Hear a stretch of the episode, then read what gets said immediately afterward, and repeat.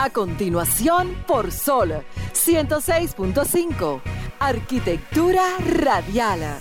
Diseño, urbanismo, ingeniería y todo lo referente a la construcción. Arquitectura radial. Con los arquitectos Luis Taveras y Gleinier Morel.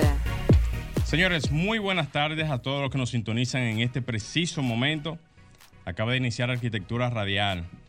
Señores, en esta semana recibí la información de que una eh, mujer profesional de la arquitectura eh, hizo una, digamos, puso unos documentos y los entregó al CODIA con la finalidad de que la parte de el, instituto o la parte de los seguros del CODIA le pudiera corresponder a nivel de lo que le pertenece como madre cuando ya pare y da a luz a un, a un niño eh, un beneficio, ¿cómo se le diría eso? Un beneficio, un...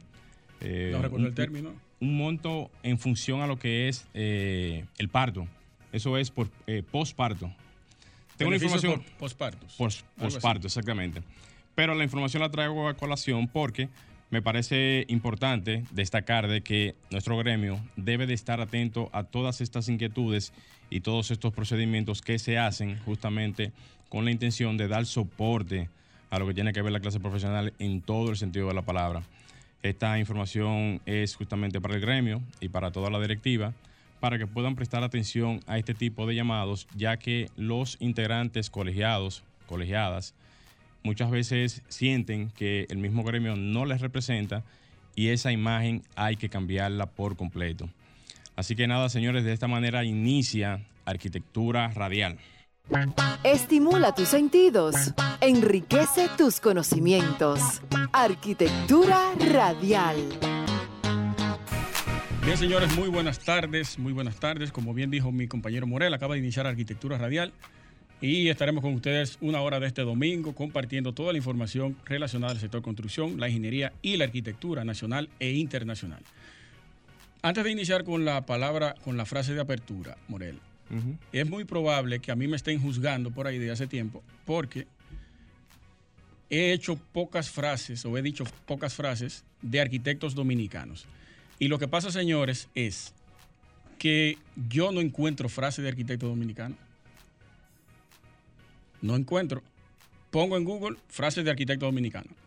y no aparece. Pongo frases de Guillermo González, me aparece una o dos, que fue la que dije hace como dos domingos atrás. Yo tengo más frases que cualquier arquitecto dominicano, pero no la puedo decir aquí todas, tú sabes. Dile a tuya. Y eso es lo que pasa. Si ustedes tienen alguna por ahí, envíenmela a través de, nuestras cuentas.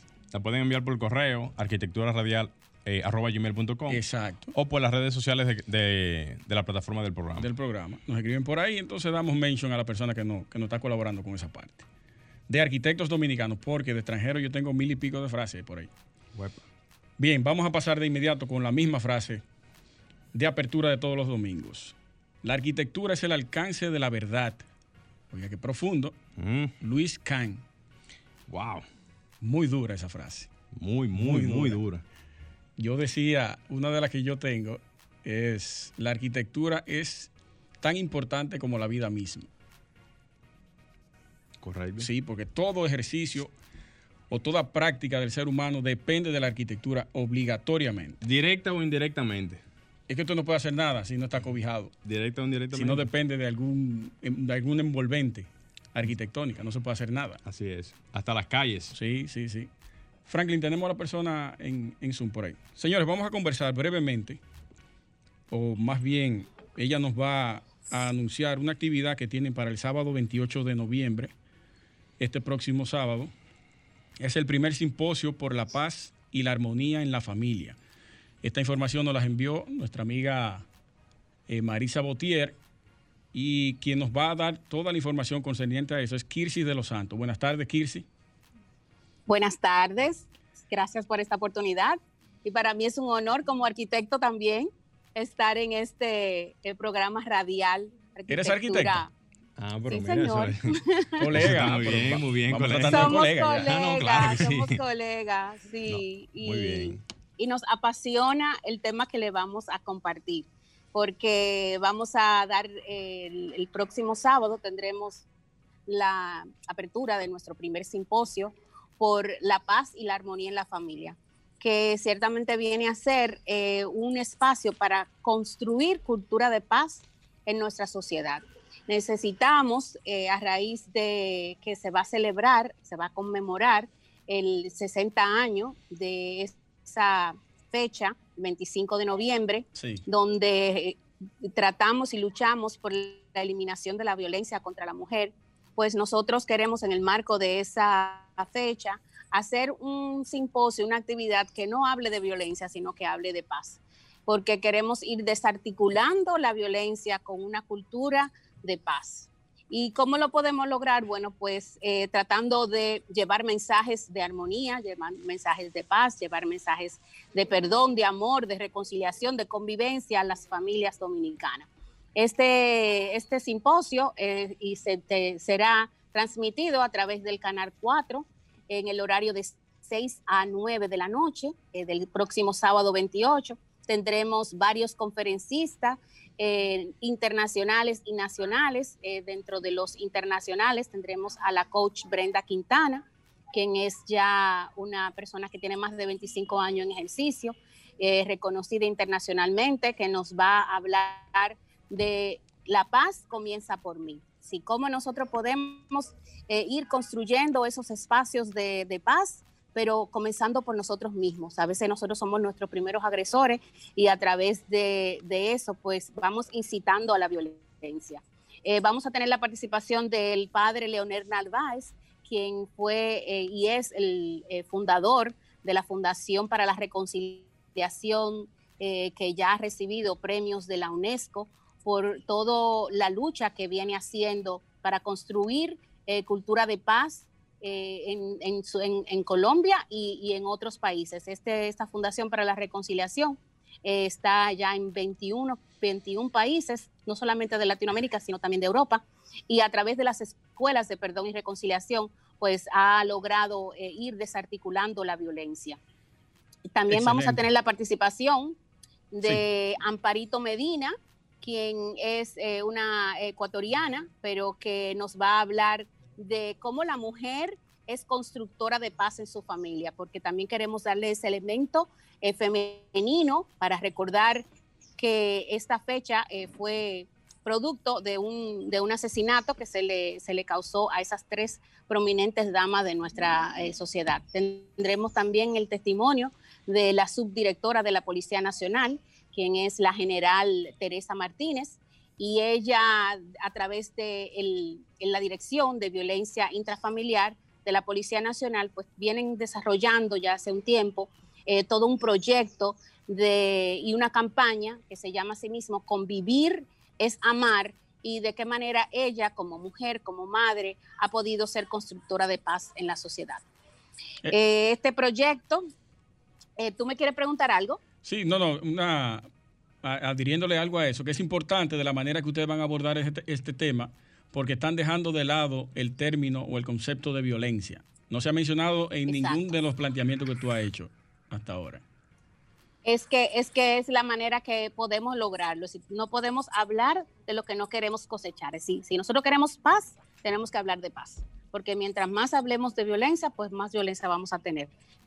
Eh, mientras más promovemos todo esto que está aconteciendo, pues eso se sigue replicando. Entonces necesitamos eh, llevar modelos y referentes de paz para que nuestras familias vean que ciertamente se puede lograr y, que hay que trabajarlo desde la cultura. Por eso también en este encuentro vamos a tener expresiones culturales.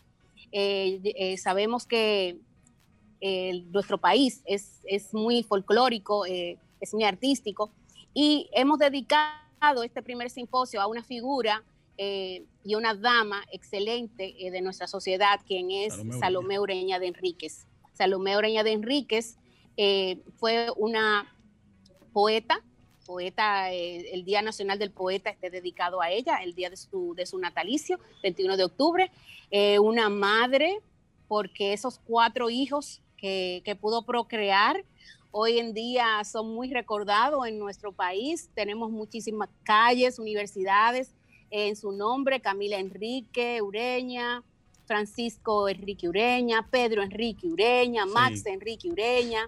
su esposo, que ella le logró apoyarle en todos sus proyectos políticos, eh, Francisco Enrique y Carvajal. En un momento ocupó la posición de presidente y ahí estuvo ella al lado de él como primera dama. Y también pues creó ese primer instituto de señorita porque se quiso ocupar no solamente de sus hijos, sino también de los hijos de la patria y, la educación de esos hijos. Y formó ese primer instituto de señorita eh, promoviendo la mujer en, esa educación superior que, ella fundó. Entonces, nosotros queremos eh, a través de Salomé pues, dar ese referente femenino a nuestra sociedad y también eh, tener expresiones de sus poesías, de sus cantos y de toda la lírica que ella nos dejó para que la sociedad la conozca y pueda tener ese referente. Excelente. Ya para finalizar, repita la fecha de la actividad y si tiene algún canal de retransmisión digital donde la gente pueda sí es. Eh, la fecha es el 28 de noviembre, eh, en el horario de 6 a 9. Eh, tenemos ahí en, el, en un afiche, tenemos varios aliados que van a estar apoyando esta actividad, aparte de Intrafamiliar PN, que es el, la, la, página y los canales de YouTube de la Policía Nacional. También tendremos los de FOMUDEBI, los de Princesas del Siglo XXI, los de la Fundación Escala, los de Mujer con un Propósito, que son todas las instituciones aliadas que están apoyando esta actividad. A través de sus canales de YouTube y de sus redes de Facebook y de Instagram, pues pueden sintonizar esta actividad y, verlo de forma virtual. Excelente, muchísimas gracias Kirsi de los Santos por hacer este anuncio a través de nuestra plataforma. Gracias a esos arquitectos que siguen promoviendo y construyendo paz, porque eso es algo que tenemos que también nosotros hacer desde nuestra profesión. Muchas gracias a ti y gracias a nuestra compañera de, emisora, Marisa Botier. Hasta pronto. Gracias. Dios le bendiga. Franklin, vamos a hacer un cambio y regresamos. Señores, no se muevan. Estás escuchando Arquitectura Radial. Ya volvemos. Estás escuchando Arquitectura Radial. Señores, continuando en arquitectura radial. Señores, a lo que están esperando las palabras claves del sorteo de pintura magistral. Seguimos con pintura. Ya lo sabe. Como dicen. Esto hasta fin de año. Y quién sabe si eso se pique y se extienda. Bueno. Señores, la primera palabra clave del sorteo de pintura magistral es griserante. Así que vayan anotando por ahí. Esa es la primera palabra clave. Luis, no sin antes eh, aprovechar. ¿Usted no se le inventó esa? Eh, yo te digo, no sé antes, eh, eh, o sea, mandar unos saludos antes de continuar a la arquitecta Ámbar Percel, estudiante de la UNFU. Saludos para ti, Ámbar, donde quiera que estés. También a la arquitecta Elizabeth Verena Martínez, que nos consiguió y nos ayudó a conseguir los datos o que nos mandó la información en estos días de los ganadores de los arquitectos, jóvenes arquitectos estudiantes que ganaron las premiaciones allá internacionales. Arca de Noé, la, Exactamente. de Noé. Saludos para ti y también al ingeniero Juan Rojas.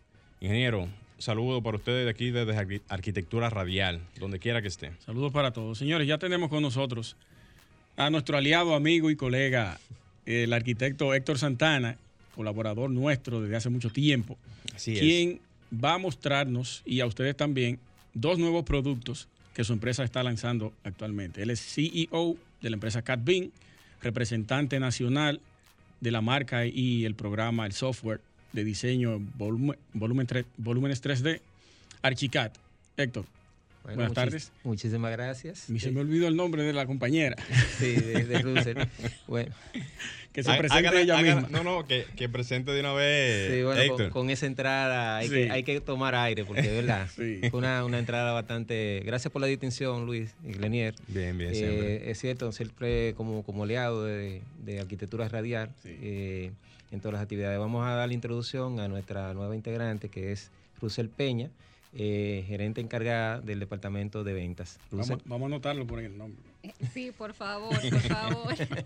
bueno, eh, don Héctor, muchísimas gracias. Gracias a ustedes, el equipo de, arquitectura, por abrirnos las puertas. Nosotros muy felices de estar aquí compartiendo con ustedes y más felices aún con una noticia, con dos noticias muy buenas que traemos para todo este público. Y la primera de todas es eh, el boom, diría yo, ¿verdad? Que es un descuento importantísimo de un 40%, señores, que tenemos en nuestra licencia versión comercial de Archicad. Archicad, que como... ¿Cuánto? Un 40. 40%. Un 40. Eso es mucho. pero ni en Black Friday que tuviéramos ya ahora mismo. Y nosotros dijimos, bueno, tenemos que ir a arquitectura a dar a conocer esa importante eh, oferta que tenemos para que todo este público la aproveche. Y muy importante que es hasta agotar stock. Así, señores, que por favor corran, porque eh, todo el mundo, ya ustedes saben, es llamando, preguntando. Y como esto es hasta agotar stock, pues bueno, no queremos que ustedes se queden, ¿verdad?, sin la, la posibilidad de adquirir la suya con este importante descuento. Otra noticia muy chévere también, igual de importante, es nuestro nuevo producto de Archicad, la licencia solo. Y esta eh, licencia tiene la particularidad que cuenta con todas las bondades que tiene ya nuestra licencia versión comercial, el Archicad, ¿verdad? Y esta, la solo, fue pensada eh, para esos emprendedores que trabajan, que no necesariamente tienen un equipo muy grande, que Sí. son emprendedores que trabajan individual. Es una licencia de bajo costo, pero que tiene todas las bondades que tiene la licencia full que ustedes conocen. Es la misma calidad, pero pensada, ¿verdad?, en ese profesional que, que se le está buscando y que está comenzando ahora y que no tiene esa, esa fuerza detrás ¿Y tan cuál, grande. cuál sería la diferencia de costo de Bueno. esas dos, de la, de la comercial y la solo? Bueno, la licencia comercial regular tiene un costo de 4.500 dólares. Y, Uepa. Pero claro, eso es sin la oferta. Ustedes saben que ahora ustedes van a aprovechar con ese 40%, Ok, ¿verdad? que a no eso se le aplica el 40%. Claro, a eso se le aplica el perfecto. 40, Ahora por eso sí. es que tienen que aprovechar en este momento, ¿verdad? Y ya la licencia solo, que tiene un costo, acuérdense que solo es un producto individual, ¿verdad? La licencia eh, comercial que tiene su descuento del 40 y el solo, que es la novedad, que es la licencia eh, que estamos eh, anunciando ahora como, como producto nuevo, tiene un costo de 900 dólares. Pero, Pero está bien. pero si tiene todas las bondades del comercial Sí. y me facilita en términos económicos, yo Pero como bien. emprendedor me fuera por la solo, ¿verdad? Si no tengo una estructura tan grande para... Claro. Para es- Sí, porque es, es más, eh, digamos, está pensada eh, con la intención de ayudar, ¿verdad? Colaborar Sí. con el desarrollo de estos jóvenes eh, arquitectos, ¿verdad? Eh, o empresas pequeñas eh, que, que tengan la el interés de entrar al mundo de la metodología BIM, pero que cuenten con, con recursos limitados. Entonces, la licencia solo es una licencia de renta de 12 meses No, es una licencia que eh, viene a llenar ese espacio, darle la oportunidad a todos los, eh, esos profesionales, esos emprendedores Sí. que quieren eh, de manera formal, ¿verdad? ingresar a lo que es la, la implementación de la metodología BIM, del uso, eh, a través de, de este software, que como ustedes saben es un software de primera. eh, Súper. sí, Pero, pero yo, yo le voy a decir algo. Haciendo un cálculo breve, sí. sabe que me encantan los cálculos. Vamos a ver. Solo sale aproximadamente por 54 mil y pico de pesos Anuales. dominicanos anuales. Así es. Divididos por 365 días de uso, son 147 pesitos diarios.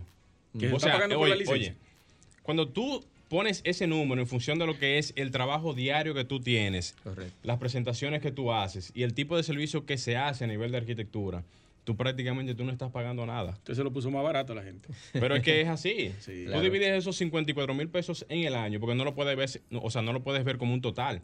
Tienes que verlo es como el uso diario que tú le das a un, a un, a un, a un software de arquitectura con el cual tú trabajas día a día. Pero Exacto. tú no vas a trabajar una sola vez en el año. Así Versus, es. versus, versus eh, digamos, el retorno que tú tienes Versus el retorno cada que tú proyecto. tienes de, cada, proyecto. de cada proyecto. Claro. Entonces, eh, acá nosotros de alguna manera estamos tumbando, eh, digamos, la, eh, la visión de, Sí. de que es caro formalizarse No, dentro de... al contrario. Esto indica realmente de que hay una viabilidad totalmente eh, eh, no- con ciertas bondades, ¿verdad que sí? Así es. Porque en vez de tú tener un equipo con un software pirateado, que quizás no va a tener todas las condiciones que tenga un, un- un software original, Sí. Así es. ¿verdad? Y que te dé todas todas las facilidades. Antes de continuar con... ¿Tú tienes algo más que presentar? Claro, yo tengo una información importante Después- que decir. voy a tocar un tema bien interesante con relación al, al producto hackeado y, el, y el con licencia. Excelente. Bueno, lo último que tengo, señores, para decirle que no se puede quedar son los números de contactos y nuestro correo electrónico, así como nuestras redes sociales para que puedan obtener más información.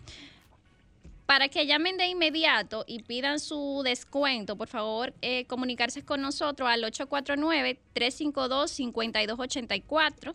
Repito, 849-352-5284 y al 809-792-3760.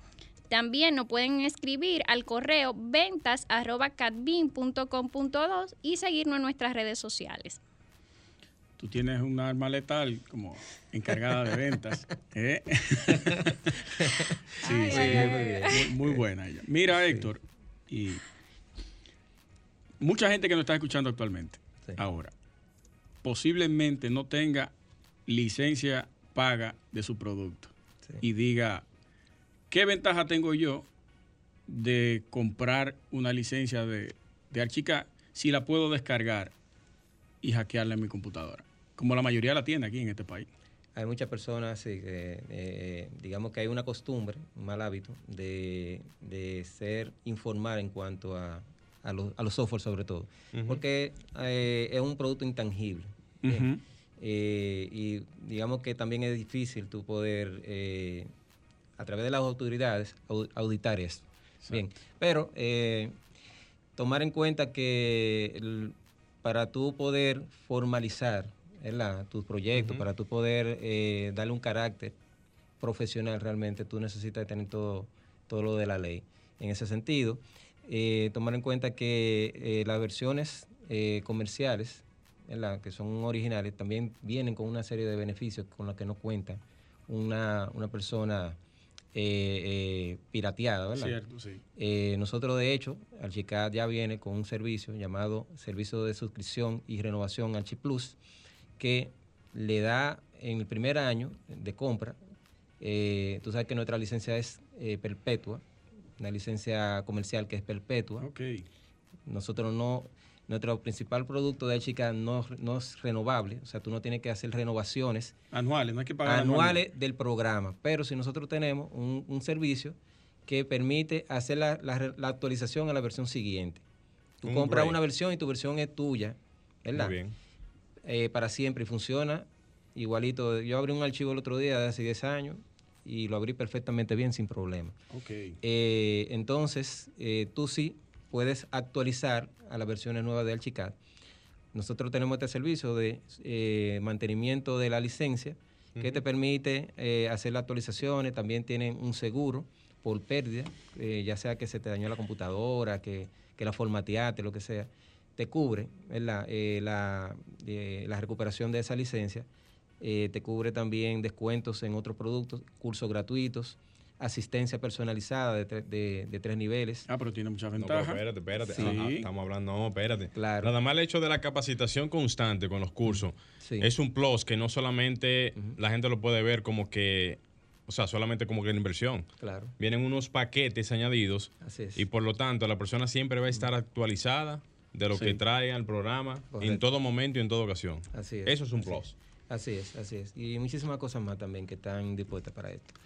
Eh, esta, esta renovación, eh, como le dije, inclu- está incluida en la compra del, de, de la chica para el primer año, ¿verdad? O sea que eh, usted tiene su versión que compró en ese momento y tiene derecho a la siguiente actualización, ¿verdad? De forma gratuita. Ya en el segundo año sí tiene que comenzar a hacer las actualizaciones, eh, pero con un costo del servicio eh, muy económico, alrededor de 500 dólares. Ok. bien. Sí. Perfecto. Y para el año que viene hay algo interesante. ¿Quieren mencionar- tocar eso brevemente? o- Eso vamos a ponerlo en comisión. Eh, eh, sí, tenemos- pausa, en tenemos- pausa. Sí, vamos a ir creando eh, algunas eh, expectativas con respecto a eso, pero sí tenemos algunas cosas muy interesantes eh, para todo nuestro público para el año que viene, en la que ustedes eh, van a ser.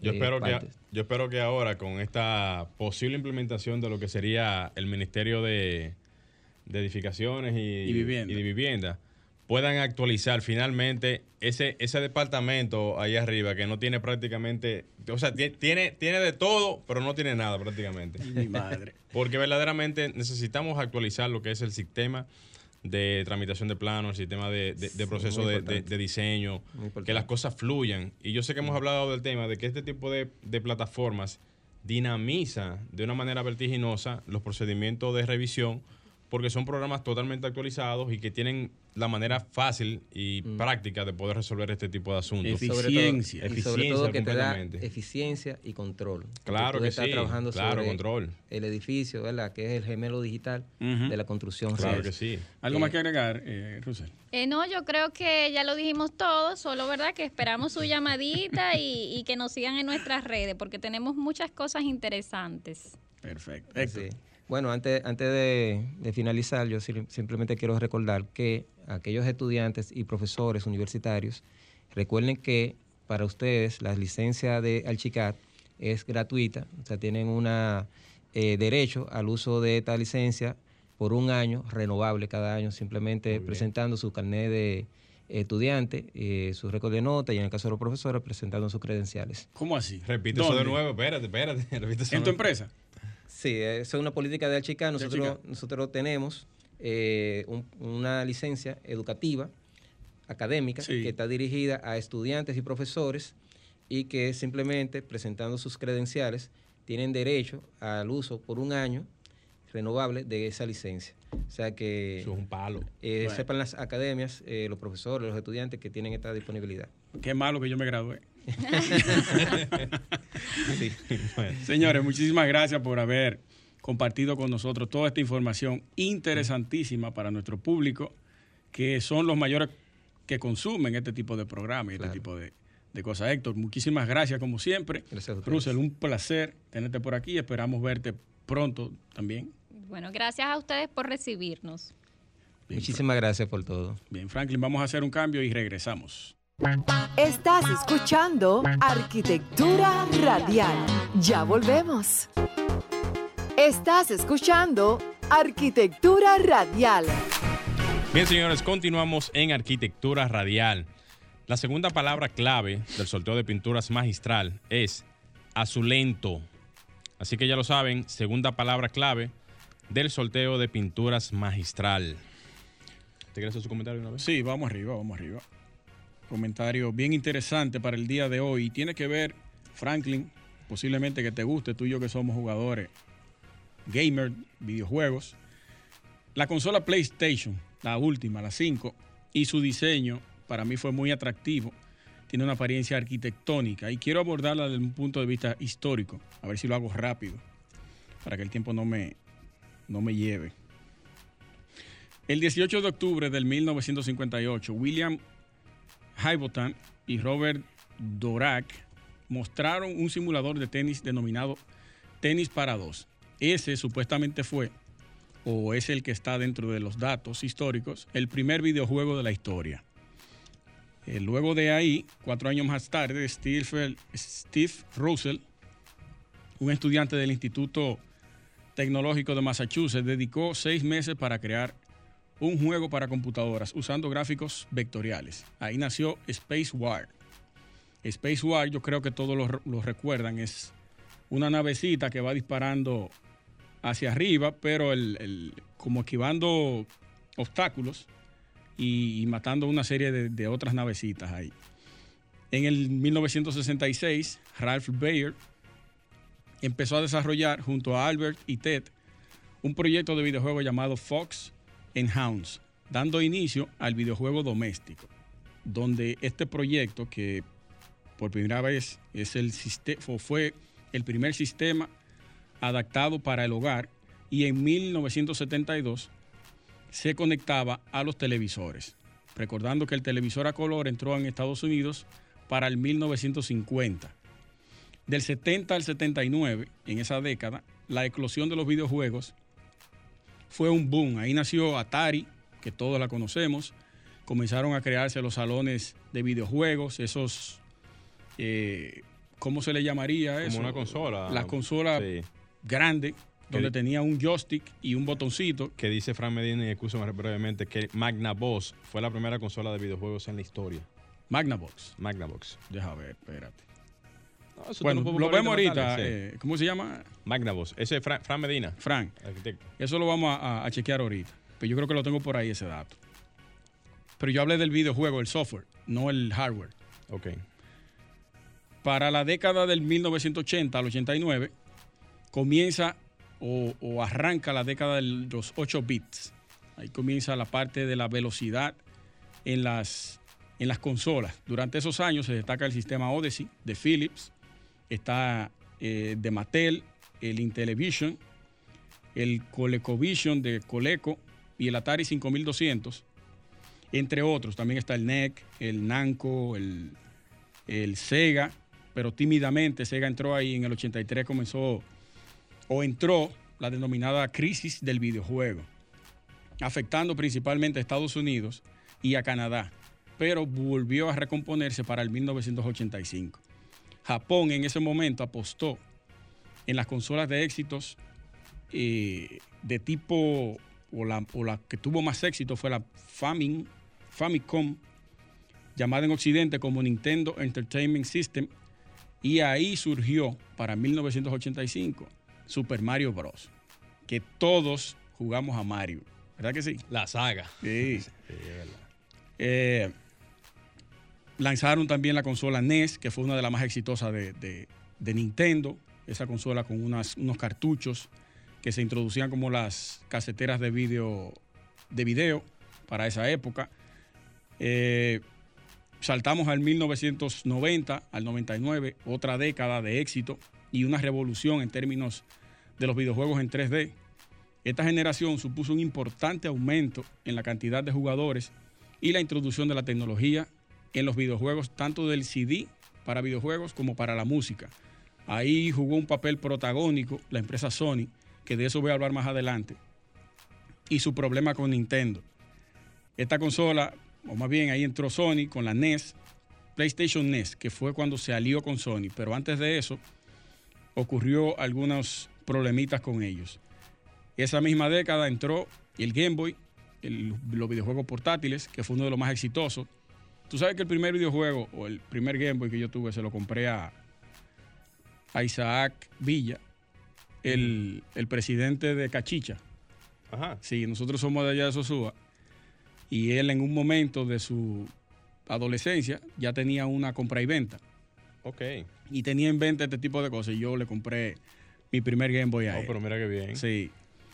Y ya entrando en el 2000, eh, aparecieron, Sony lanzó su segunda consola, la PlayStation 2, luego eh, Sega lan- lanzó el Dreamcast, Nintendo lanzó eh, otras, otras de las que ellos fueron tímidamente exitosas. Sega se salió del juego porque no podía competir con las consolas de Sony y para el 2002 solamente se dedicó a la parte de hardware, de software. Soltó lo que era construir consolas. La arquitectura y los videojuegos, los mundos virtuales dentro de los juegos. ¿Cómo se crea esto? ¿Por qué se crea? ¿Y cuál es su influencia para todo el que lo juega? Los videojuegos y la arquitectura son algo que siempre han sido o han ido de la mano. La creación de los mundos o la creación de, las, de los espacios ya existentes es uno de los principales atractivos dentro de los juegos. Lo interesante de todo esto es la posibilidad de realizar una arquitectura imaginada, edificios imposibles, surgidos de nuestros sueños. Eso es algo o una herramienta que se nos brinda a nosotros como creadores y que todas las empresas de videojuegos tienen un equipo de arquitectos elaborando este tipo de escenario para poder darle un toque realístico o más atractivo a los juegos. Eso lo podemos ver en varios eh, videojuegos que todos o la mayoría lo hemos jugado. Assassin's Creed, que para mí es uno de los juegos más brillantes que hay y más difíciles. Yo he soltado varias veces eso. Mm. La- los creadores de Assassin's Creed, o para poner un ejemplo, la Catedral de Notre Dame, ellos se tomaron dos años levantando punto por punto y esquina por esquina la catedral para modelarla de tal forma que cuando se introdujera dentro del juego no hubiera ningún tipo de fallo, ni error, ni que le faltara nada a la catedral para el videojuego. Ellos son muy minuciosos, la gente de Ubisoft, en esa parte. También está Grand Theft Auto, que todo el mundo la conoce como eh, Vice City. Está Final Fantasy, Mass Effect, Bioshock, eh, media de misterio, Fallout, que es en la selva, un mundo abierto. Y Call of Duty, que para mí es una de las mejores. Yo soy un jugador de shooter, que es un mundo libre también y tiene unas arquitecturas, depende el, el, escenario. El nivel, ajá, de, de, Call of Duty. Si es en el pasado, si es en el futuro, ahí te, te crean unos escenarios bien áperos. ¿Y cómo surge la, la, consola de PlayStation? Bueno, en un momento Sony se dio cuenta de que Nintendo, o que en la, en la industria del videojuego, había una alta posibilidad de monetaria. Eh, Sony recurre a Nintendo, le ofrece una alianza y crean lo que es para ese momento la consola NES, SNES, PlayStation, que consistía en tener en recibir eh, cartuchos y CD. La parte de los CD lo, lo, introdujo Sony y era la que se iba a ganar la parte a través de ahí, económicamente. Llegaron al CES del 1991, presentaron la consola y al día siguiente, oye esto, Nintendo anunció que se estaba separando de Sony y aliándose con Philip. Traicionó totalmente a Sony. Sony, para, para modo de venganza, comenzó a crear esta consola exitosa que en 1993 se lanzó en Japón y en el 94 ya fue comercializada a nivel mundial. Fue una explosión increíble en términos de avances significativos en esta consola.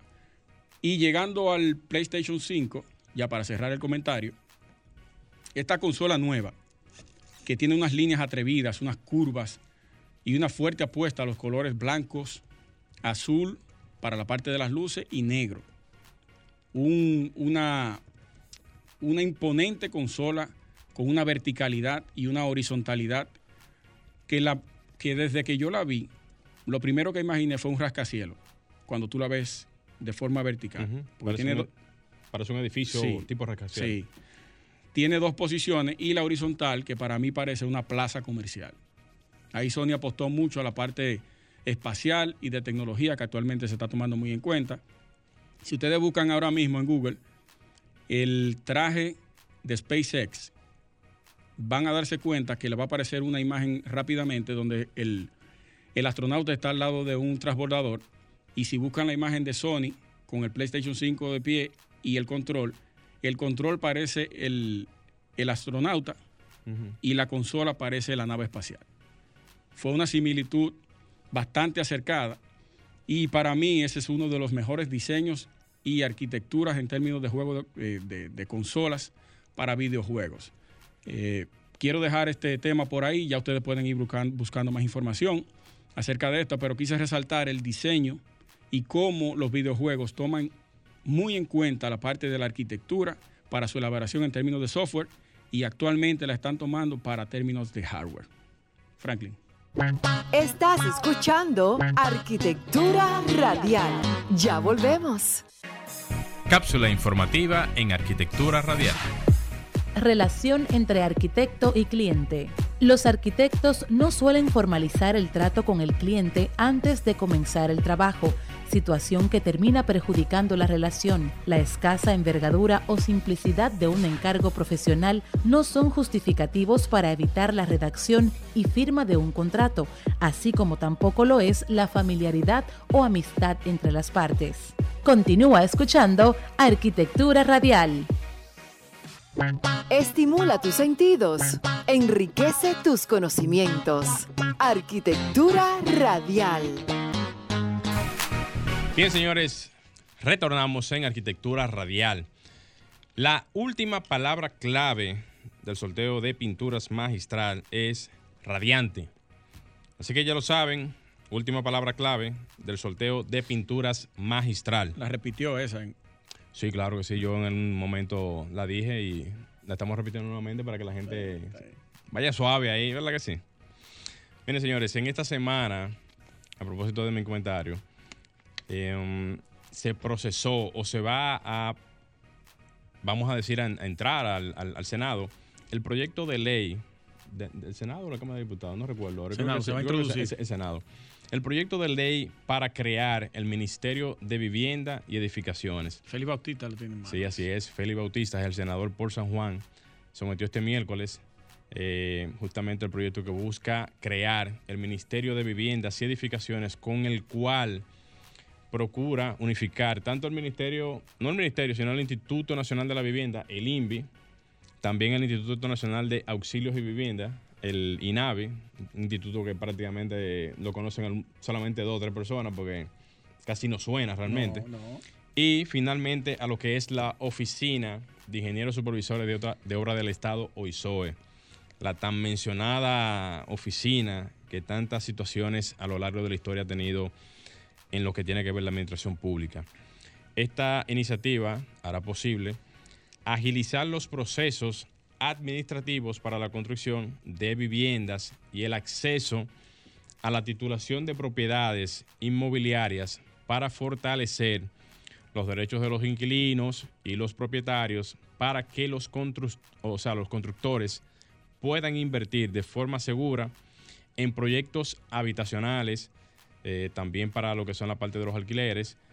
De esta manera, señores, lograr que esto se convierta en una especie de sinergia necesaria para que el sector público y privado puedan reducir de manera significativa lo que es el déficit habitacional y garantizar que las viviendas sean más seguras, dignas y ambientalmente sostenibles. Eso expresaron ellos en una, eh, digamos, nota de prensa. Yo digo que ahí tiene que haber una estructuración completa de lo que tiene que ver la parte de tramitación de plano, que era lo que hablábamos ahorita cuando estaba aquí Héctor Santana de CatBin, para que no solamente, o sea, para que no solamente sea hacer un ministerio completo de, lo que tiene que ver eso, porque ellos quieren tratar de que el proyecto sea viable desde el punto de vista de separar lo que son algunas instituciones y unificarlas y hacer solamente un solo proyecto pero si se hace algo como eso, con miras a dinamizar la economía, con miras a hacer que el proyecto de la del Ministerio de, la Vivienda sea algo único y exclusivo para esos fines, debe de reestructurarse todo lo que tiene que ver lo que ya uno conoce hoy en día como procedimiento en todo el sentido de la palabra. Porque si no se estructura ese proyecto de manera tal de que sea totalmente eh, utilizado bajo el sistema de, vamos a decir, el sistema tecnológico, que todos los procesos sean viables desde el punto de vista de la rapidez, desde el punto de vista de la ejecución, y que sea bajo una plataforma digital, señores. O sea, no podemos seguir pensando en estar en unos tiempos que ya hemos visto cómo esta situación del COVID ha cambiado vertiginosamente todos los planes que se tenían, tanto a nivel público como privado y ha obligado a la gente a entender que la tecnología es la vía hacia lo que sería el futuro inmediato en todos los, o sea, en todo el sentido de la palabra, no solamente en el sector de la construcción, sino también en la parte pública. Entonces, tramitar los proyectos como se hace hoy en día, que tiene más o menos un servicio semi-digital o semi eh, eh, ventanilla única, por decirlo de alguna manera, debe de completamente convertirse en un servicio totalmente digital, que cualquier persona, no importa el lugar donde esté, usted puede estar en Japón ahora mismo, trabajar desde allá, eh, estar de vacaciones, tramitar su proyecto desde allá y simple y llanamente no dejar que su proceso se detenga por un asunto, digamos, no bien estructurado. Para que ustedes tengan una idea, según los datos que se conocen hasta el momento del déficit habitacional, señores, en República Dominicana, según un estudio realizado en el año 2017 por la Asociación de Constructores y Promotores de Vivienda, ACOPROVI, dice que estamos ahora mismo por encima de 1.314.000 unidades habitacionales, solamente en seis provincias principales, en donde se puede mencionar el Distrito eh, Nacional, Santo Domingo, Santiago, eh, la Vega, Puerto Plata, Duarte y La Altagracia. Increíblemente ese dato lo pasa a Coprovi, que tiene todas las acreditaciones, tanto desde el punto de vista público como en el punto de vista también privado. Pero fuera de eso, quien debería de dar ese tipo de, informaciones debiera de ser el CODIA. Digo el CODIA porque es el gremio que se supone tiene que estar al frente de, ese tipo de cosas para tratar de llevar ese tipo de métricas e informaciones que tienen que ver con la data eh, de todos los proyectos que se hacen a nivel nacional, eh, todos los trabajos que se hacen a nivel nacional, porque aunque Acoprovi tiene que ver con eso, ¿verdad? Me imagino que Acoprovi lo toma de la ONE. Pero algún, algún dato, algún dato complementario tienen que tener ellos, porque Acoprovi tiene muchas relaciones con diferentes instituciones nacionales e internacionales. Eh, por ejemplo, la gente de Habitat, que están aquí en el país. O no Habitat. Exactamente, tienen muchas incidencias desde el punto de vista de, construcciones para ayudas a, personas y esa gente hacen sus levantamientos de información. La parte privada la maneja Coprovia al dedillo. pero venga acá, pero claro que sí, al dedillo. Entonces, fuera de que sea por vía la ONE o fuera, o fuera de que sea vía otras instituciones internacionales, que inclusive, eh, eh, iba a decir UNICEF, pero no, no es UNICEF, es la, también la ONU maneja muchas informaciones de ese tipo. Fuera de eso, ONU Habitat, que es, una alianza que hay. Es una alianza que hay. Manejan muchas informaciones, pero lo que quiero enfatizar es que ahora mismo lo que se anda buscando es de que tengamos una plataforma y también una incidencia por parte del... De, un capítulo de, la ONU. Claro, un capítulo de la ONU. Que tenga incidencia directamente en este tipo de asuntos para que podamos tener ya en lo adelante cuando esa ley pueda ser ejecutada o ese ministerio pueda ser ya finalmente eh, qué sé yo, complementado con las demás instituciones, podamos tener también una clara, clara evidencia de a qué vamos, hacia dónde nos, hacia, o sea, hacia dónde nos dirigimos. Y yo entiendo que ahí el código debe de estar, por varias razones, porque esa, esa, esa ley tiene componentes que tocan directamente el sector de la construcción. Pero yo me imagino que tiene que haber una comisión trabajando conjuntamente con Me imagino que sí, pero hay muchos puntos y aristas que si no se meten de fondo de ahí, después que eso pase, porque va a pasar, después que eso pase, lo que no se hizo, no crean que se va a dedicar a revisar eso de nuevo y lo van a hacer. ¿Usted sabe bien quién fue que elaboró ese, ese proyecto de ley? Eh, ¿Quién tú dices? Y lo presentó. Acoprovi. Acoprovi participó en la elaboración del proyecto de ley, pero no sabía que habían sido ellos que, lo habían depositado. Sí, ellos tienen el mayor protagonismo en ese proyecto. Yo te voy a hacer una pregunta. Entonces, fuera de todo, Acoprovi que tiene una incidencia real aquí en el país. Es una, e, es, un, una autoridad en términos de. Es un poder institucional y que le doy sus, eh, como dice uno, sus bombos y platillos a la ingeniera Susi Gatón, que ha sido una aguerrida, una fuerte aguerrida en este, en este capítulo. Y, pero que verdaderamente hay un gremio que está ahí, que debe de tener una participación directa para que cuando eso pase, no nos quedemos sin pito y sin flauta después al final. No, que eso... Que eso no es así, no, no, no. Ah, tenemos que, estaba. Tenemos, exactamente, yo donde tú estabas. Entonces, tienen que estar ahí presentes y activos para que lo que se haga en lo adelante podamos tener para todos una unificación y una participación en lo que tiene que ver el sector de la construcción en beneficio de todos. Excelente. Eh, Franklin, vámonos a la parte más emocionante para el público, la parte de las llamadas. Comunícate 809-540-1065. 1-809-200-1065 desde el interior sin cargos. 1-833-610-1065 desde los Estados Unidos.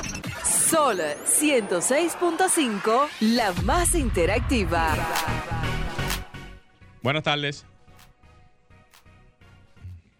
Hello. Buenas tardes. Sí, buenas tardes. ¿De dónde nos llama y cuál es tu nombre, por favor? De Los Minas, Vicenta ah. Altagracia García. ¿Perdón? Vicenta Altagracia García. Perfecto, Vicenta. Pásanos las palabras, por favor. Griserante, azulento y radiante. Excelente, excelente. El colega Aplauso para ella. Estaba pendiente, estaba pendiente. Por favor, Vicenta, pásanos tus cuatro últimos números de, la cédula, por favor. 094-9. Perfecto, perfecto. Anota este número, por favor. Este, este número es para que tú nos escribas por ahí al final de la llamada, el 829 630 8811.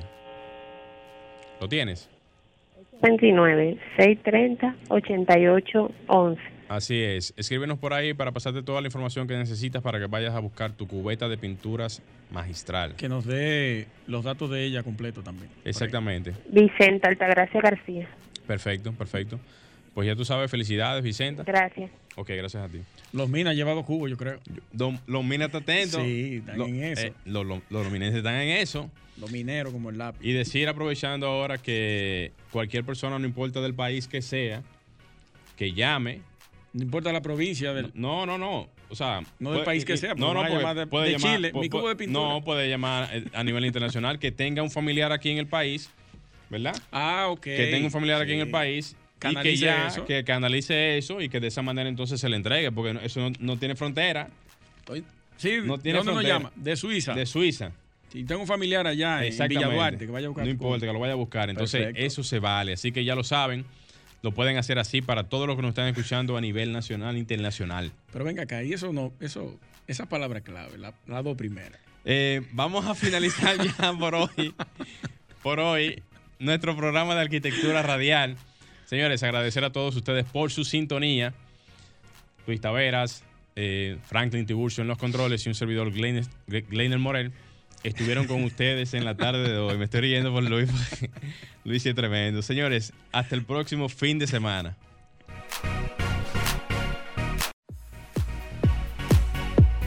Y hasta aquí, Arquitectura Radial, con Luis Taveras y Gleinier Morel, por Sol 106.5.